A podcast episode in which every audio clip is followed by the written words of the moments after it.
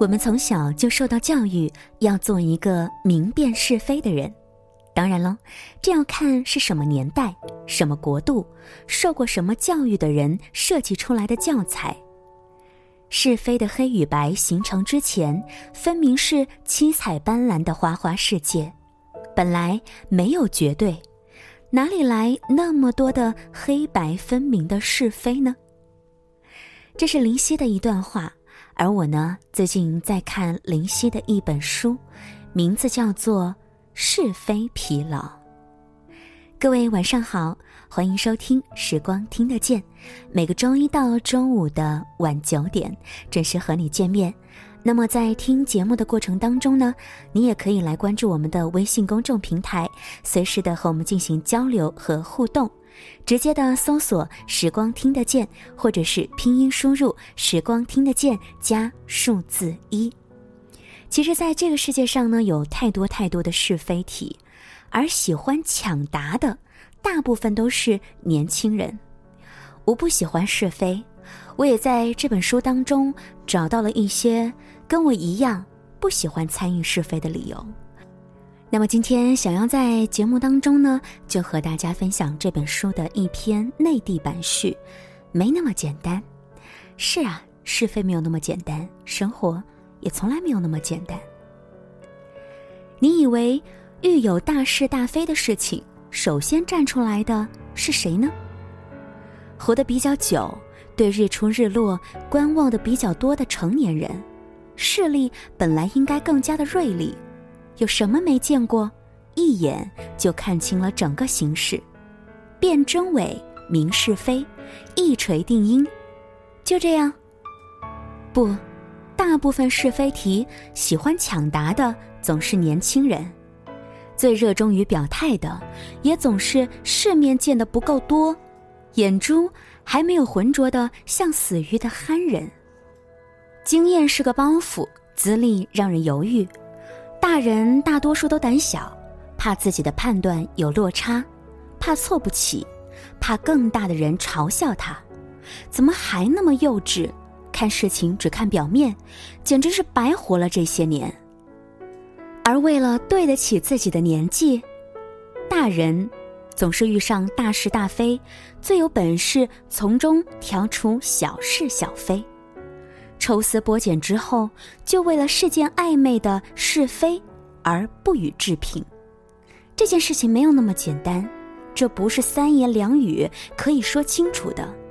事情背后永远有内情，真相背后永远有真相，光天白日的行动背后永远有黑手，阳谋中总有更大的阴谋。是啊。